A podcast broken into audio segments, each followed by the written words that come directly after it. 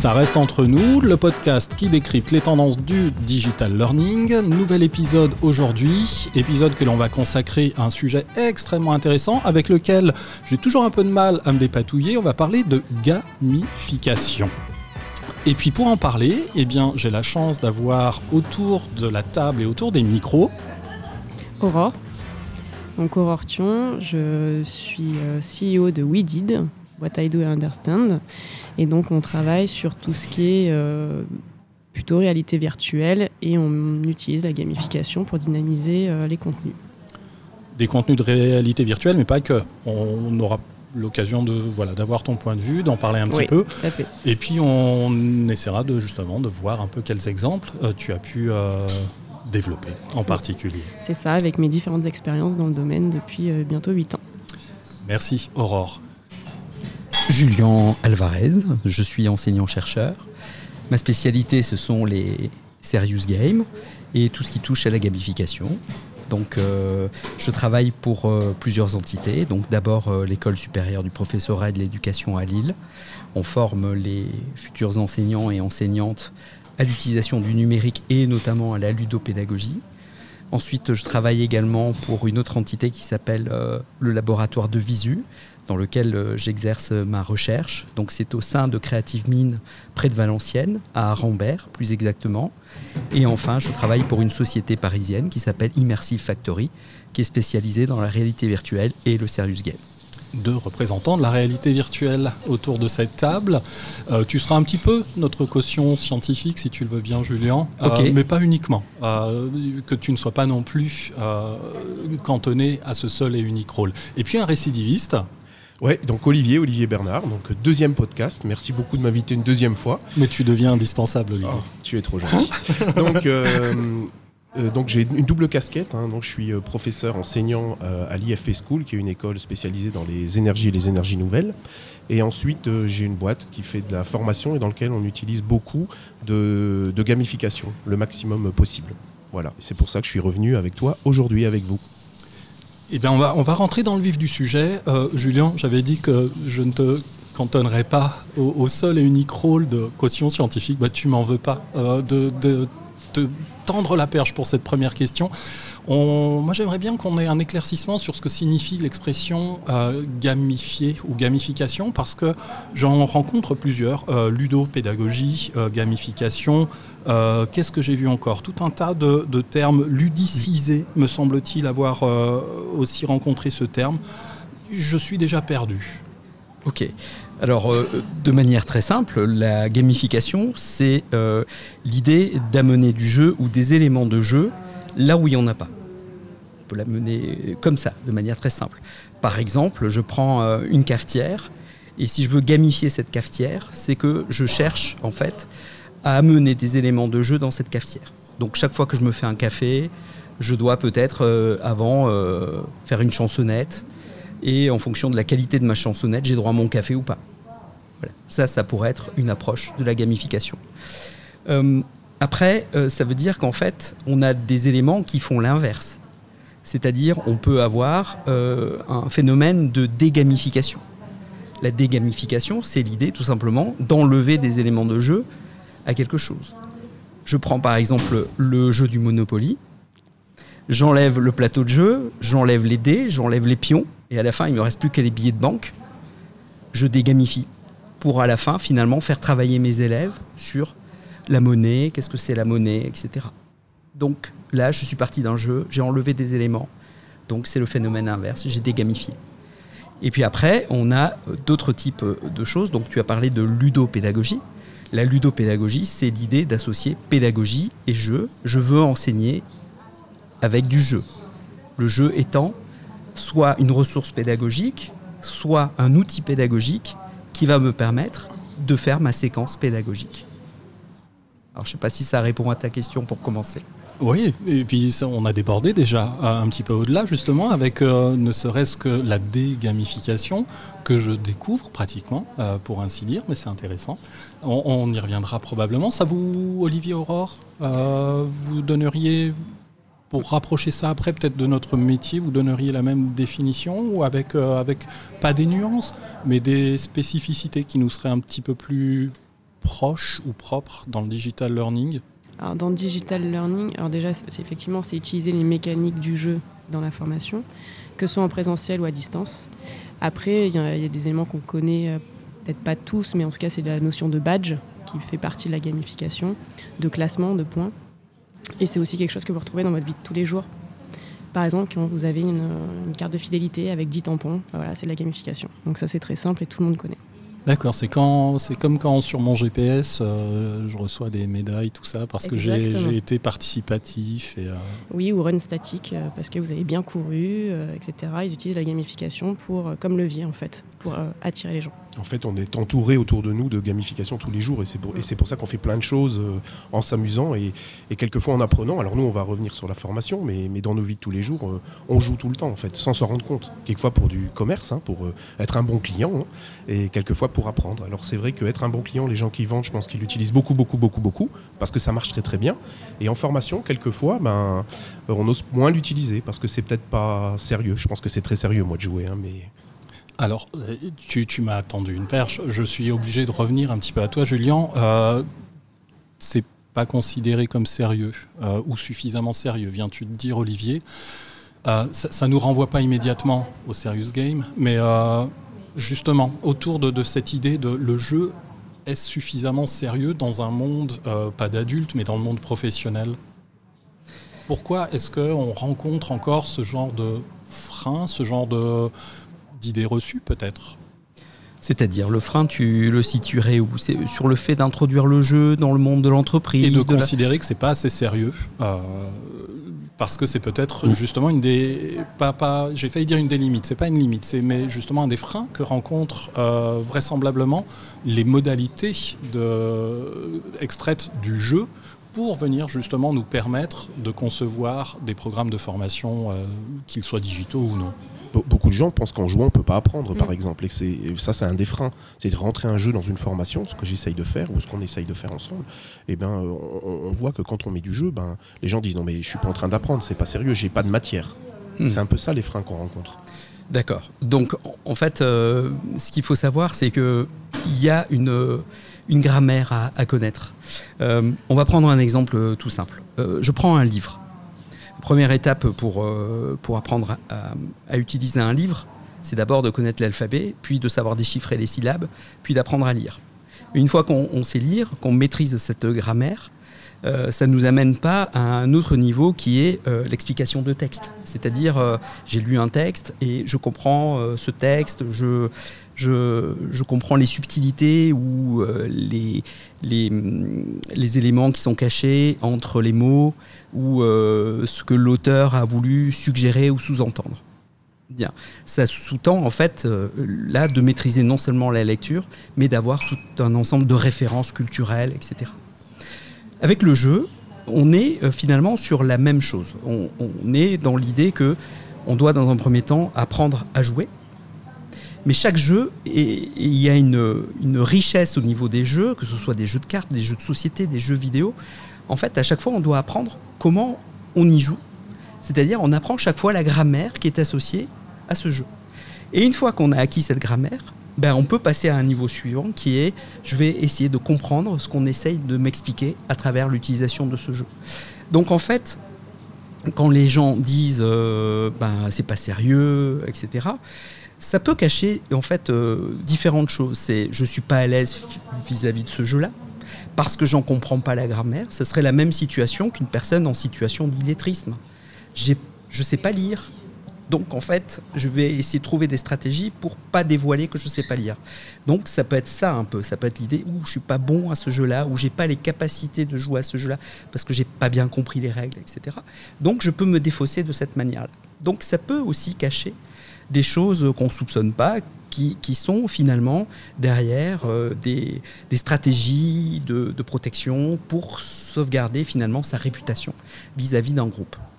Après, euh, il y a aussi le contexte, le, contexte dans lequel on va, on va jouer. C'est-à-dire si on est dans une institution où la direction ne voit pas d'un bon oeil l'utilisation du jeu.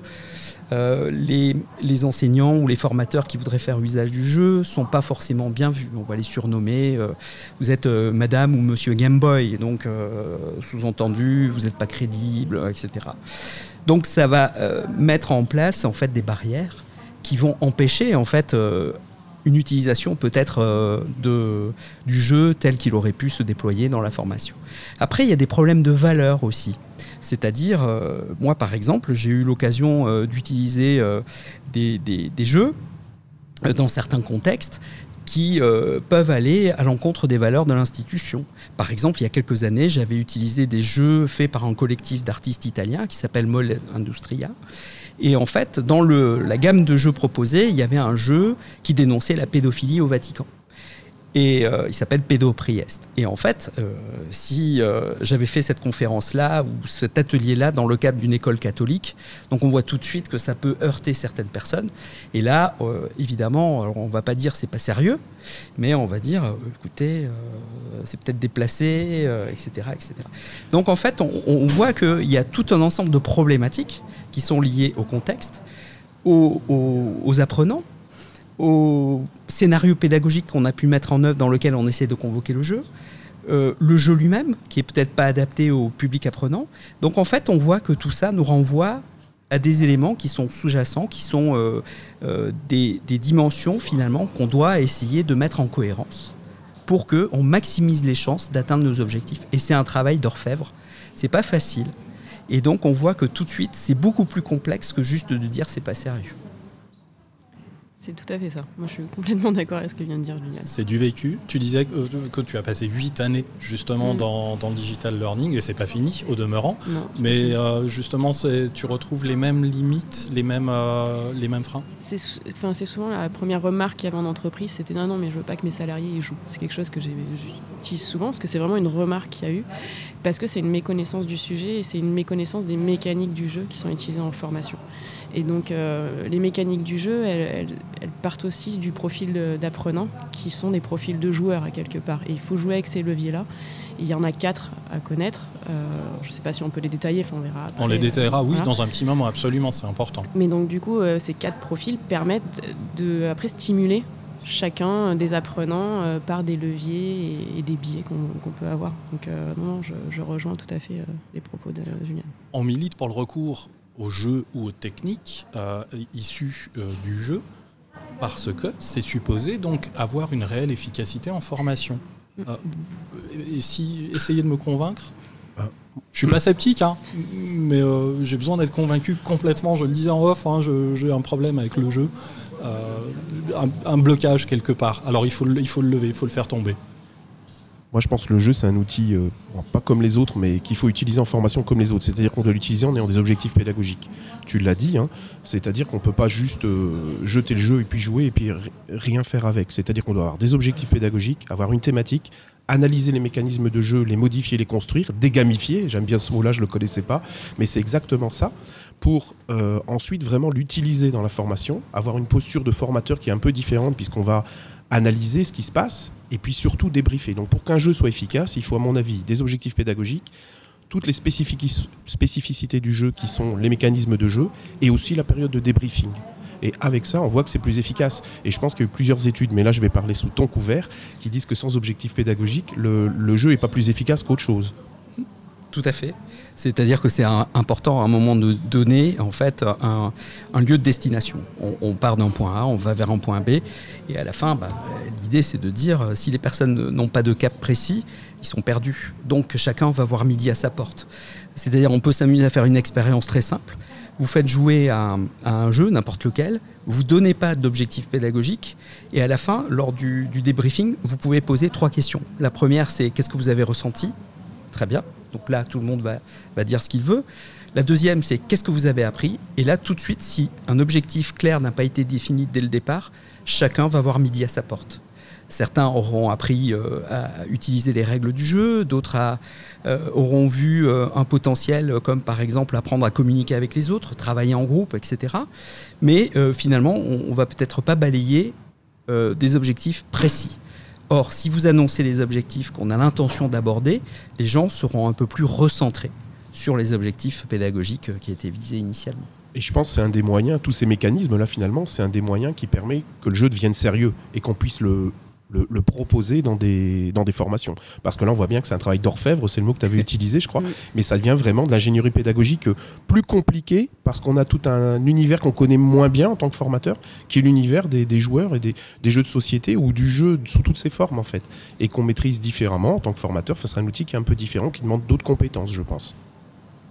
Il me semble avoir, euh, justement aussi, en parcourant différentes lectures, euh, en préparant un tout petit peu justement cet entretien que l'on a.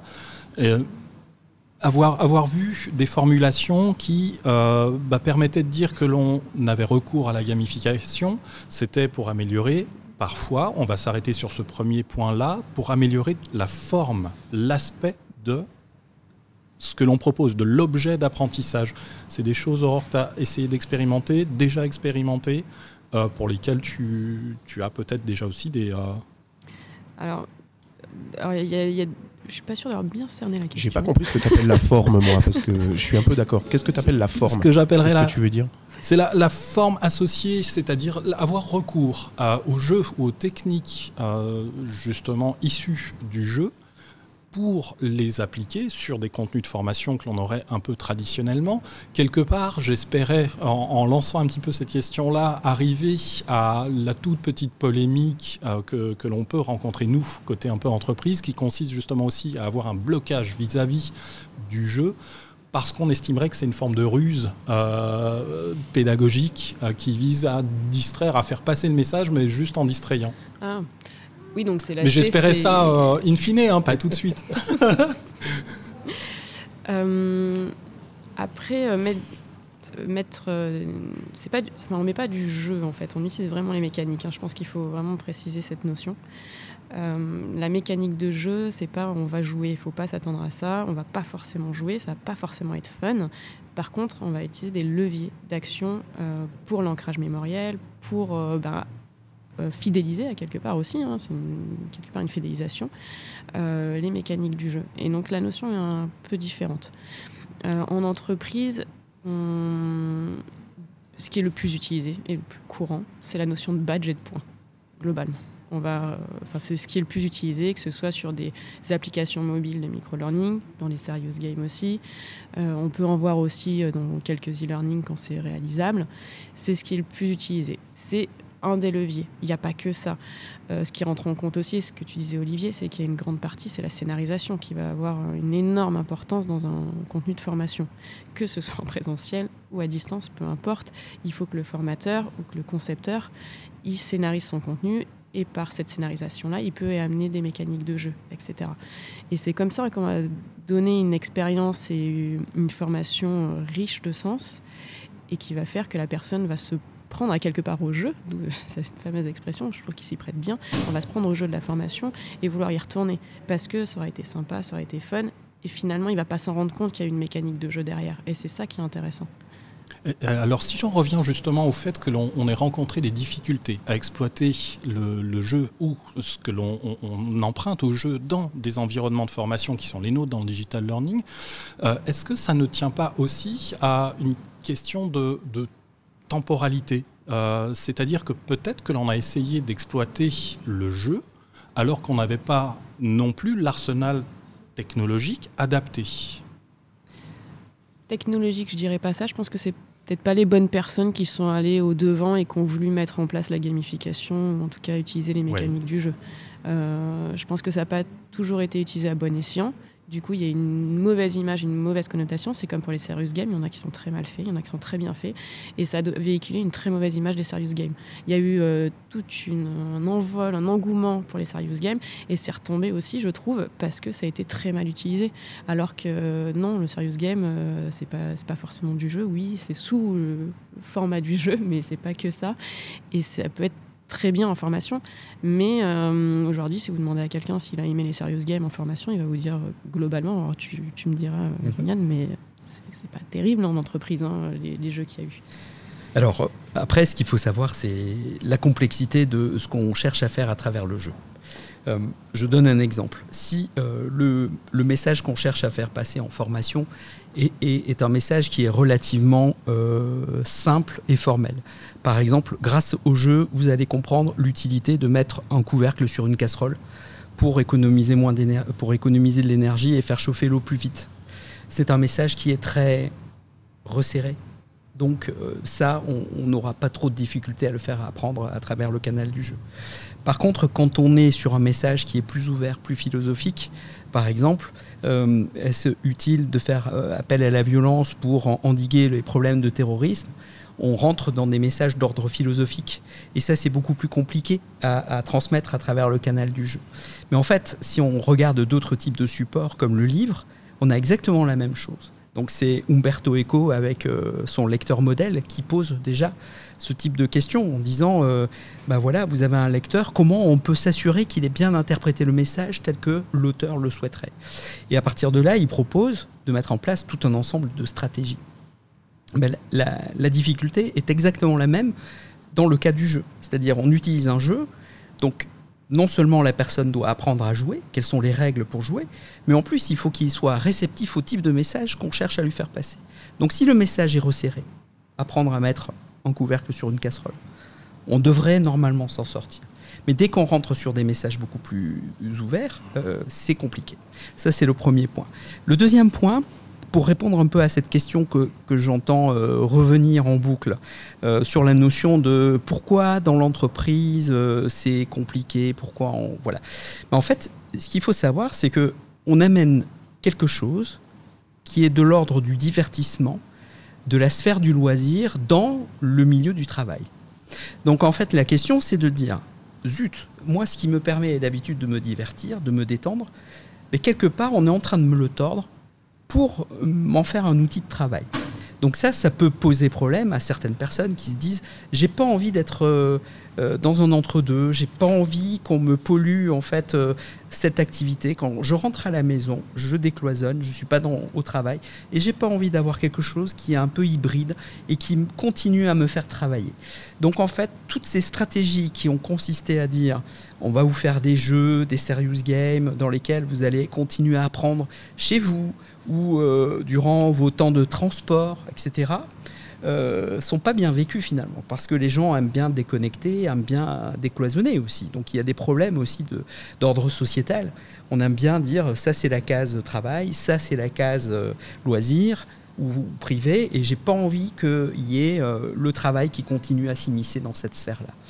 Après, euh, ce qu'on peut aussi entrevoir, c'est, et, ça c'est très intéressant dans les propos d'Olivier et, Aurore que j'ai entendu, c'est à, deux reprises, vous avez dit tous les deux, on, va jouer sans s'en rendre compte. Comme si quelque part, il fallait qu'on masque le fait de jouer. Euh, or, je pense au contraire que il faut donner un contrat didactique qui est d'entrée de jeu, on va jouer. Mais en fait, ce qu'il faut savoir, c'est que c'est pas pendant qu'on joue qu'on on est en train de former. Il faut accepter le temps du jeu et puis après, dans un deuxième temps, dire cette expérience qu'on on vient de vivre pendant le jeu, maintenant on va l'exploiter comme étant une expérience qu'on va pouvoir débriefer ensemble et là la transformer en séquence d'apprentissage. Et c'est ce qui fait la différence entre un jeu en formation et un jeu de société. C'est un jeu oui. de société on joue pour jouer. Alors un jeu en formation, la période de jeu, elle fait vivre des émotions. Mmh. Euh, et, et, par contre, on débriefe derrière. Voilà. Tout à fait. Mais alors, ce qui est intéressant, c'est que Aurore se positionne sur une chose qui est importante. Elle parle de gamification. Donc, c'est vrai qu'on a tendance là, dans nos échanges, à peut-être euh, mélanger les deux. Un coup, on parle de serious game, un coup, on parle de gamification, etc. Donc, si on cloisonne, peut-être qu'on n'a pas spécifié ce qu'était le serious game. Donc, le serious game, c'est l'idée de, on prend un jeu et on lui associe une dimension utilitaire. Donc, euh, trois dimensions utilitaires ou trois fonctions utilitaires qu'on peut associer, c'est soit transmettre un message, soit dispenser un entraînement, soit collecter des données. En fait, c'est les trois piliers de n'importe quel enseignement ou formation. C'est on transmet un message, c'est dispenser un cours on, propose un exercice, en fait, c'est la dispense d'entraînement, et la collecte de données, c'est l'évaluation, tout simplement. Donc on retrouve ces trois piliers-là. Donc on les associe au jeu. Donc contrairement au phénomène, au processus de gamification qu'on a évoqué tout à l'heure avec la cafetière, La cafetière, c'est on prend un objet utilitaire et on essaye de lui amener des, éléments de jeu comme les badges que tu as évoqués, Aurore, ou euh, des éléments qui, viennent effectivement du monde du jeu. Là, c'est le contraire. On prend du jeu et on essaye de lui amener des dimensions utilitaires. Donc il est intéressant de voir que le serious game, finalement, c'est un processus qui est inverse au phénomène de gamification, dans un certain sens. Mais à la fin, on peut arriver à trouver un objet qui est comparable. C'est-à-dire que on est dans un objet hybride qui est à la fois euh, ludique et à la fois utilitaire. Voilà. Et puis, euh, quand on parlait de dégamification, ça, c'est juste la manière dont on va concevoir l'objet, designer l'objet. C'est-à-dire qu'on peut aussi dire, pour un jeu qui est peut-être trop riche en éléments ludogènes, on va les retirer pour aller vers quelque chose qui soit un hybride entre la dimension utilitaire et la dimension euh, ludique. Ah, il y a juste un, point sur lequel je, veux revenir, c'est euh, quand tu disais il faut dire qu'on joue. Mhm. C'est compliqué de l'amener dans le contexte de l'entreprise et de dire je vais faire jouer mes salariés. Euh, et c'est pour ça que je, mettais aussi en avant la notion de mécanique de jeu. Je, suis bien d'accord qu'à quelque part, c'est, oui, on peut jouer, etc. Mais mon entreprise, c'est déjà assez compliqué à mettre en avant et, à amener et à dire ben non, là je vous conçois une formation, euh, on va jouer. C'est euh, quand même un peu réticent. Il y en a qui sont aujourd'hui qui vont vers ça, sur du onboarding par exemple, sur l'intégration de nouveaux arrivants. on peut amener du jeu, c'est ce que je suis en train de faire sur du présentiel. et donc, on y arrive par petites touches. Mais euh, révolutionner l'ensemble, ça va prendre un peu plus de temps et, euh, et de, force aussi, et que tout le monde, euh, tout le monde y aille. Le problème, finalement, c'est pas le jeu, c'est la façon dont on perçoit la formation digitale en particulier, puisqu'on parle de ça en ce moment mm. même. D'où peut-être les difficultés. Puis tout à l'heure, quand j'évoquais justement des limites peut-être un peu technologiques, euh, j'ai peut-être pas été suffisamment précis. Oh oui, Olivier? Oui, c'est-à-dire que je pense que pour jouer, on n'a pas besoin du digital, mais le digital ouvre des portes qui n'étaient pas là avant. Donc par exemple, vous pouvez faire, euh, je sais pas moi, un peu avec la réalité augmentée, vous pouvez faire apparaître plein de choses ludiques euh, qui peuvent être et ludiques et vous pouvez apprendre et apprenantes en même temps. Et c'est vrai que le digital ouvre des portes qu'on n'avait pas avant. Mais avant, on pouvait très bien rentrer des jeux et des, des moments de jeu dans, une formation. Mais le digital permet de faire des nouvelles choses, en fait. Oui, et puis il y a aussi la dimension euh, autoportée. C'est-à-dire qu'en fait, euh, quand euh, vous découvrez un jeu, et on appelle ça un jeu analogique, hein, un jeu de société, un, jeu de cartes, au début, il y a toujours une phase de comment on y joue, il faut apprendre à jouer. ce qui est bien avec un, un jeu numérique, c'est que en fait, il va contenir normalement, s'il est bien fait, les éléments qui vont permettre d'initier en fait les différents joueurs aux règles du jeu et puis surtout arbitrer de manière automatique. Donc du coup, on a euh, quelque part, on s'affranchit de cette étape où on doit en fait euh, lire le manuel, comprendre comment on joue, faire un tour pour de faux et ensuite essayer de jouer euh, une vraie partie. Et, c'est là que je reviens, Olivier. Et là, en formation, moi, j'utilise des jeux où justement, qui sont autoportés par des petites applications, où les règles du jeu, on les comprend en 10 minutes et on peut jouer en 10 minutes. Je, vais, un jeu que j'adore en ce moment, c'est Unlock.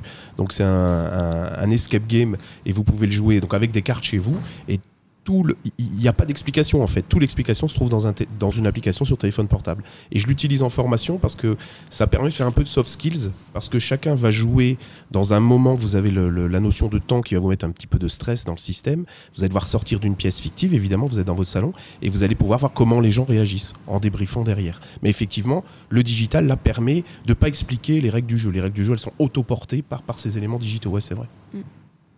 Alors après, j'aimerais euh, revenir sur le cas de l'entreprise parce que je trouve que la remarque d'Aurore est, très intéressante et elle est euh, symptomatique de notre société.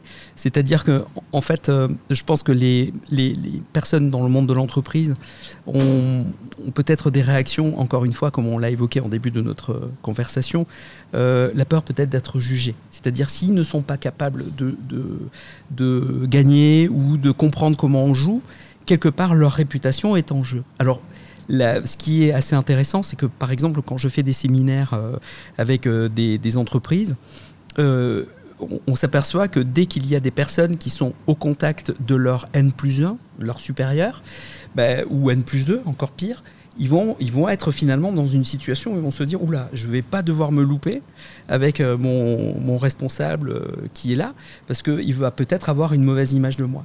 Donc en fait, évidemment, euh, on a beau essayer de préparer la situation en disant mais non, mais on est là pour jouer, donc c'est pas grave de se tromper. N'empêche que le collaborateur peut se dire oula, on va voir que je suis une bille pour faire telle ou telle chose, ça peut faire peur. Autre chose aussi qui est intéressante. Et, et tu crois pas que le jeu aide euh, les gens, en, se transposant dans un, dans un univers fictif, en racontant une histoire, est-ce que tu crois pas que le jeu aide justement les, jeux, les gens à se libérer?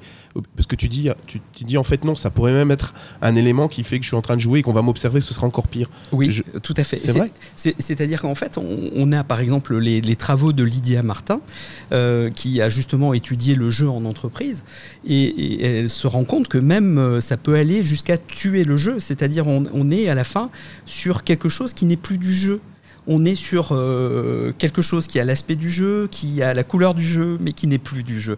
C'est-à-dire qu'on a vraiment l'impression d'être finalement dans des exercices où euh, celui qui orchestre l'activité est euh, carrément un, dirigeant.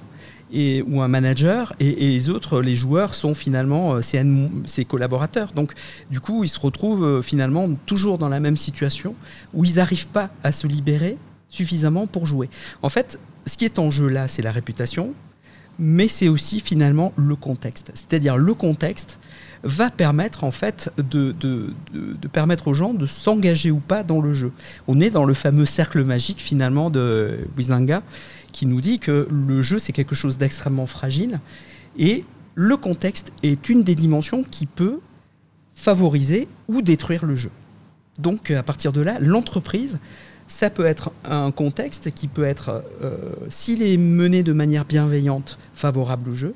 Si on est dans des situations euh, complexes, euh, ça peut le tuer. Je vais donner un exemple.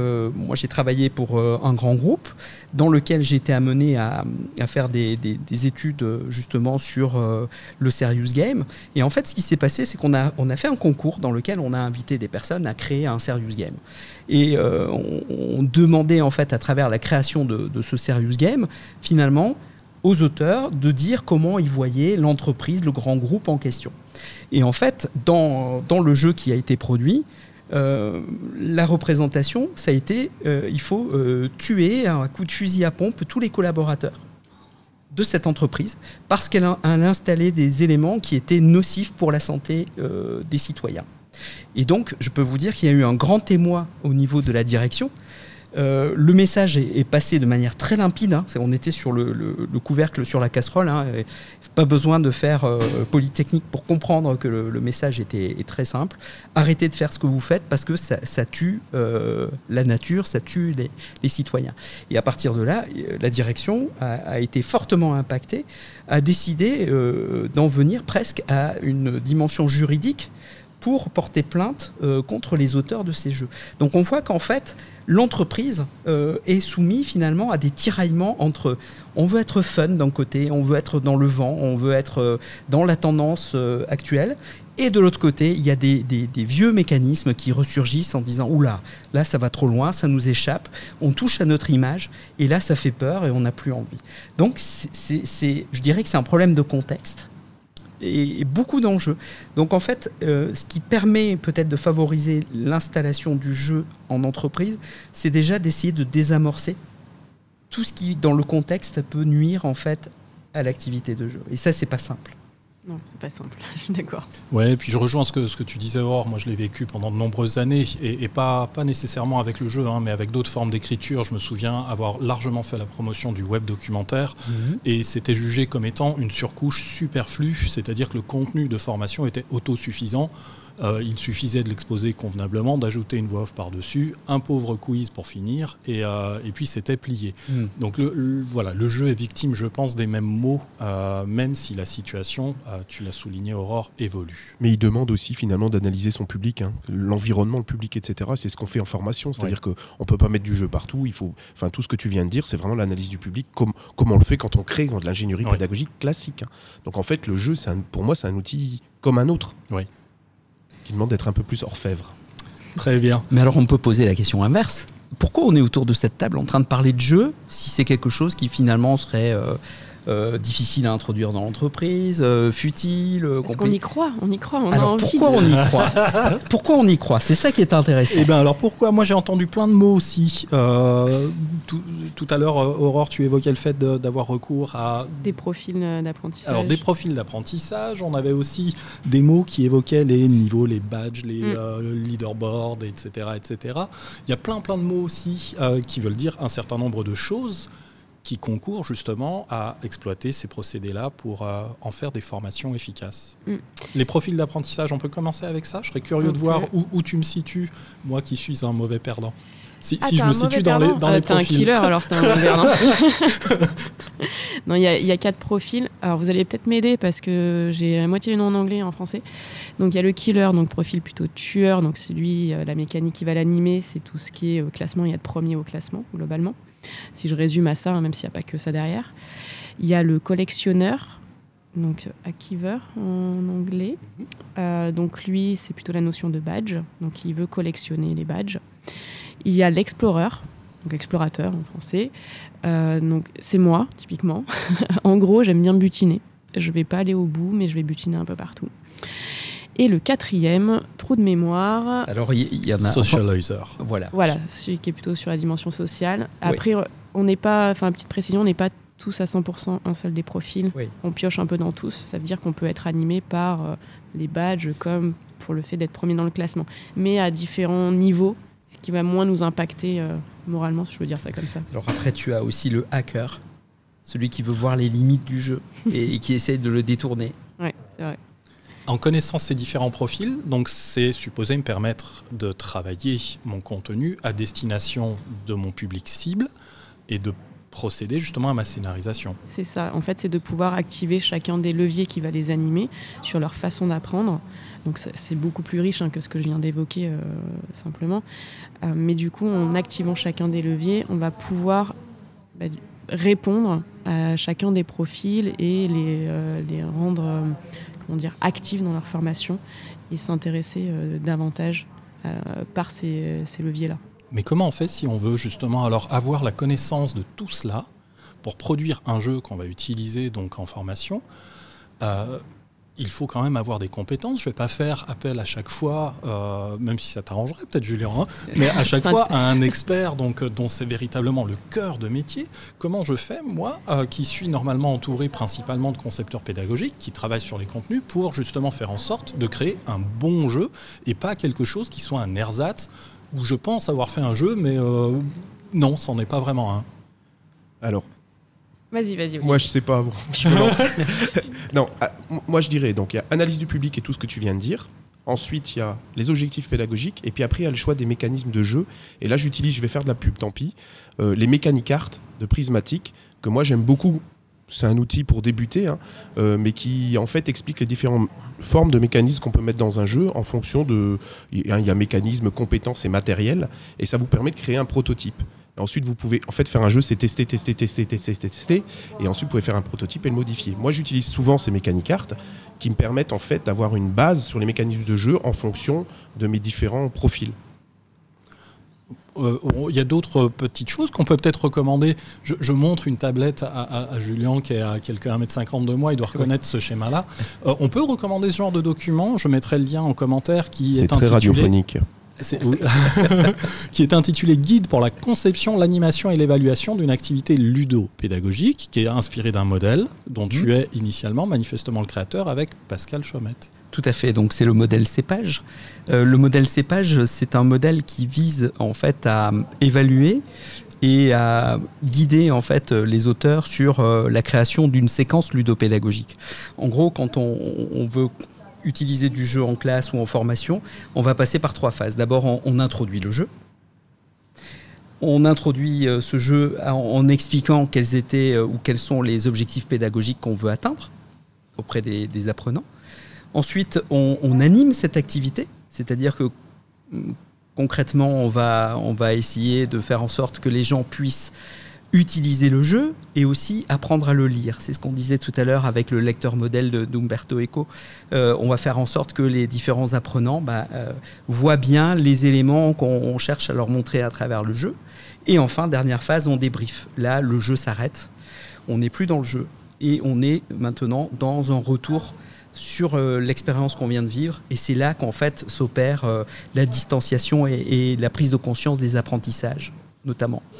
Euh, ça, c'est la trame en fait sur laquelle on peut se baser pour construire la, la, séquence ludopédagogique. Et après, on prend en compte cinq dimensions qui sont d'une part le contexte, donc on a beaucoup parlé avec le milieu de l'entreprise, mais c'est valable dans d'autres euh, lieux. Hein. Euh, comme je disais tout à l'heure, le fait d'utiliser un jeu sur la pédophilie euh, dans, une, école catholique, c'est voilà, ça peut, ça peut être dérangeant aussi pour certains. Ensuite, la deuxième dimension, c'est l'enseignant qui enseigne. Est-ce qu'il a les capacités pour introduire le jeu, l'animer, le débriefer? Après, on a le scénario pédagogique en lui-même. Est-ce que ce scénario pédagogique, il a, euh, prévu euh, de nous amener euh, sur des objectifs clairs, détaillés et en mobilisant du jeu? Enfin, on a les apprenants. Est-ce qu'ils sont réceptifs au jeu? Donc euh, tu nous as dit tout à l'heure qu'en fait euh, tu avais un blocage sur le jeu. Et je suis mauvais perdant en plus. Voilà. c'est incurable. Mais évidemment, on a des apprenants qui sont différents. On a, on a certaines personnes qui aiment jouer, d'autres qui aiment un peu moins jouer. Donc euh, comment on fait pour amener tout le monde finalement à à, l'activité, à s'engager dans cette activité de jeu. Et enfin, on a le jeu lui-même, le dispositif de jeu lui-même. Est-ce qu'il rentre en cohérence avec toutes ces dimensions? C'est-à-dire, est-ce que le jeu respecte bien le contexte dans lequel on se trouve? Est-ce que le jeu respecte bien euh, ce qui est demandé dans le cadre du scénario pédagogique? Est-ce que le jeu est bien en adéquation avec le public apprenant? Et est-ce que le jeu est, bien euh, maîtrisé par euh, l'enseignant? Voilà. Donc c'est tout ça qu'on peut questionner de manière très simple hein, à, travers ce modèle qui s'appelle cépage. Donc on ne cueille pas du vin euh, ou des raisins, mais on, recueille finalement les, fruits de la connaissance à travers le jeu. Alors je pense que oh, cette petite conversation nous a peut-être servi aussi à soit nous confesser un petit peu, soit à nous guérir de, des plaies, euh, des mots qui sont les nôtres depuis des années, que l'on essaye justement d'introduire le jeu en formation. Est-ce que euh, on n'en fait pas finalement plus qu'on ne le pense aujourd'hui qu'on on a des activités, et là euh, je vous regarde Aurore et Olivier, on a des activités qu'on utilise de plus en plus aujourd'hui.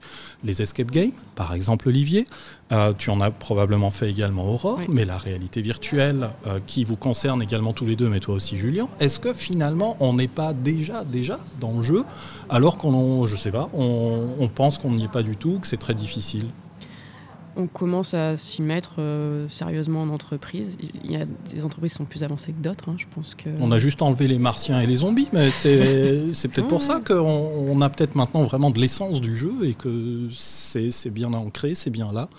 Et, euh, et, puis ces quelques technos que je viens, ou modalités que, que je viens d'énumérer bah, nous aident à proposer des contenus qui soient efficaces. C'est ça, et puis je trouve qu'on avant on faisait beaucoup trop la distinction. Euh, il y a du présentiel, il y a du distanciel, il y a du jeu, alors que maintenant on a compris qu'il fallait mixer tout ça, qu'on ne fait pas que du distanciel, qu'on va le compléter avec du présentiel, qu'on va utiliser le mobile, euh, voilà, tout se complète. Et euh, euh, typiquement c'est ce qu'on fait aussi quand on fait du conseil, c'est on va pas conseiller. Maintenant là vous devez faire à tout prix la réalité virtuelle si c'est pas pertinent, il faut pas faire ça.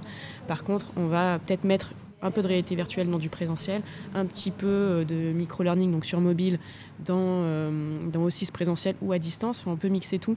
Et je pense que c'est ça qui fait la richesse de nos formations aujourd'hui, c'est qu'on arrive à, tout compléter, à tout mixer pour faire une offre pertinente euh, pour les apprenants et qui s'y retrouvent aussi.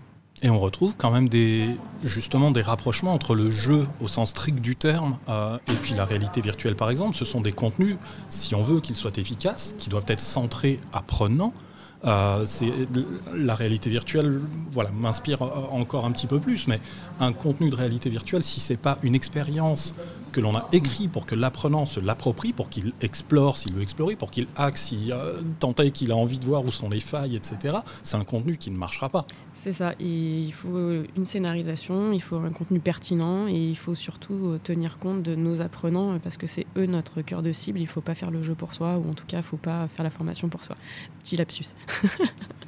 Et, là, ce qui est bien, moi, je, vais être positif. Un le jeu, on l'utilise de plus en plus, et ça permet d'aller toucher euh, des, leviers comme la motivation, qui sont pas juste euh, apprendre quelque chose. Quoi. Il y a aussi parce qu'apprendre c'est long et c'est difficile, d'accord. Et aller jouer sur des jeux leviers de motivation et juste jouer entre guillemets, euh, ça permet de changer de rythme et de faire plein d'autres choses. Hein. Et la réalité virtuelle en est une. On a utilisé un dans un dans de nos derniers MOOC dont on avait parlé au premier podcast, où là, il, il vient de se terminer. Et effectivement, on l'a utilisé plus comme levier de motivation, comme une espèce d'aventure pour que vous reveniez chaque semaine. Mm. D'accord Pour euh, venez, il va se passer quelque chose, c'est magique. Je vais bien m'amuser. Euh, moi, il me reste quand même encore un, ou deux petits, euh, allez, pas freins à lever, parce que je, je c'est pas le but non plus, en tout cas de mes interventions, mais je vais me poser la question, et ben en particulier de la diffusion. C'est peut-être pas la, le frein le plus, le plus délicat à lever, mais c'est comment j'évalue quelque chose euh, qui ne se termine pas par un pauvre quiz. J'évalue comment une expérience de réalité virtuelle Alors moi déjà, je suis contre l'évaluation. Alors là, ça va être un autre débat et un autre sujet. Comment je mesure Comment j'obtiens des données Alors, euh, je pense, euh, oui, alors obtenir des données, ça on l'a aujourd'hui avec les technologies. On peut aussi proposer des parcours adaptés à l'apprenant, justement avec tout ce qui est adaptative learning, en fonction de son apprentissage, lui proposer des contenus pertinents. Euh, l'évaluation en tant que telle, ça dépend si tu veux une note. Moi, je suis contre les notes. Par contre, effectivement, savoir si la personne a progressé ou pas, et même pour soi-même, on a envie de le savoir en réalité virtuelle. Alors là, je vais prêcher un peu pour ma paroisse, mais euh, la plateforme qu'on est en train de développer avec WeDid, c'est de justement suivre cette progression des apprenants. Euh, leur proposer aussi un coach, parce que la réalité virtuelle, c'est bien, on pratique, mais c'est bien aussi d'avoir un retour, un feedback d'un coach, de quelqu'un qui va pouvoir accompagner.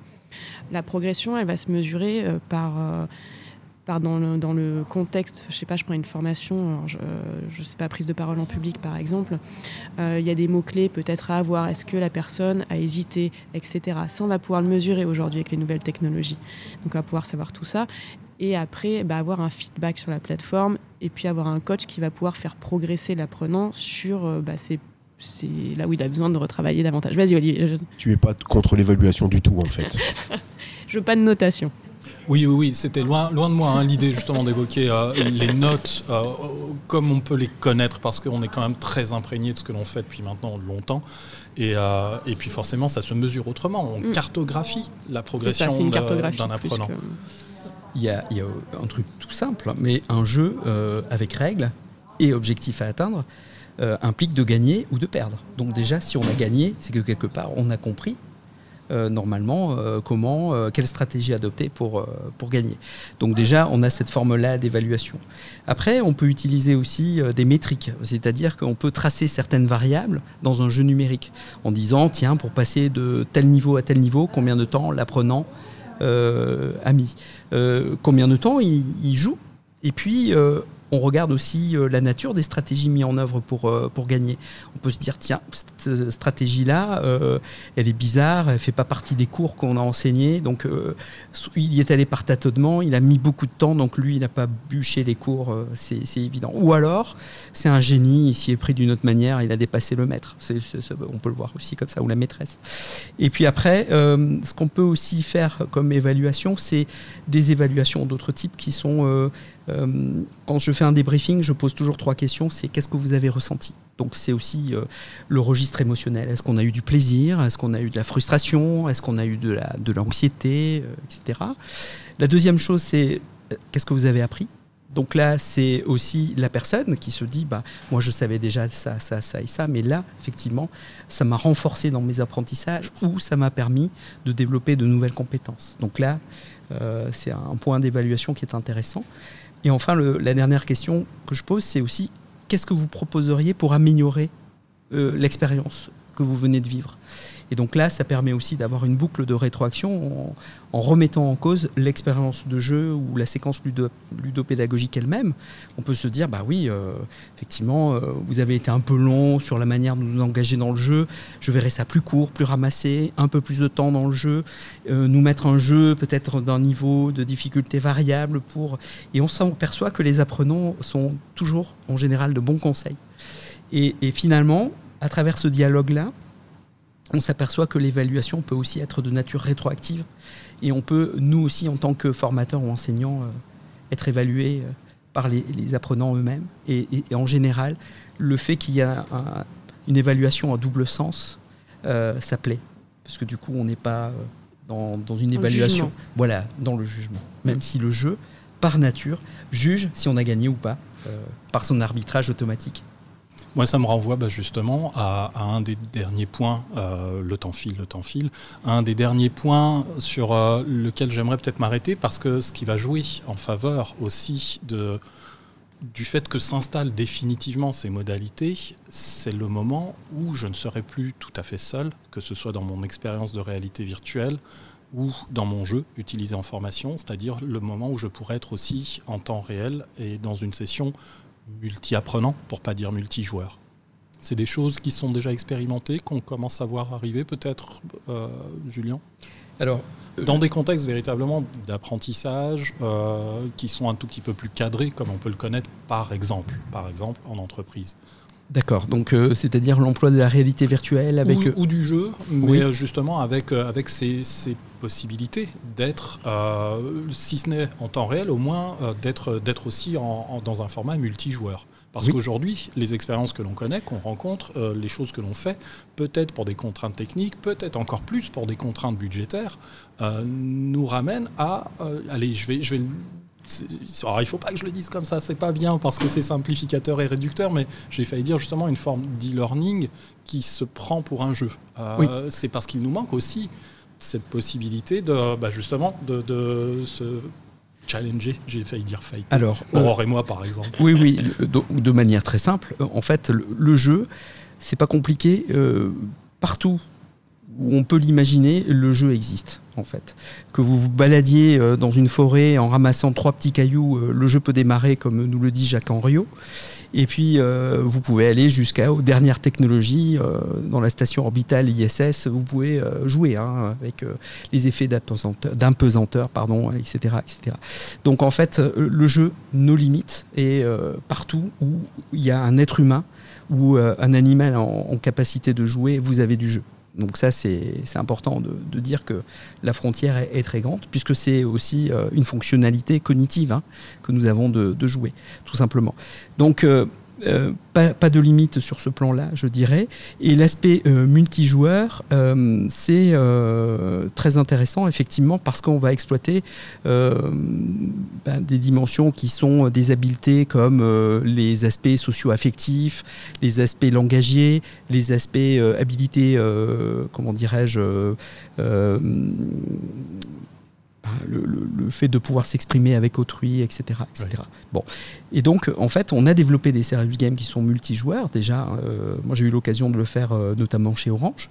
Euh, c'était en 2009 avec un jeu qui s'appelait Fleece the Skip et dans lequel en fait on avait des vieux téléphones portables qui sont jetés dans une benne et en fait ces téléphones ils avaient tous un dysfonctionnement donc euh, un téléphone, c'est parce qu'il euh, est, il est trop vieux, sa batterie se déchargeait trop vite.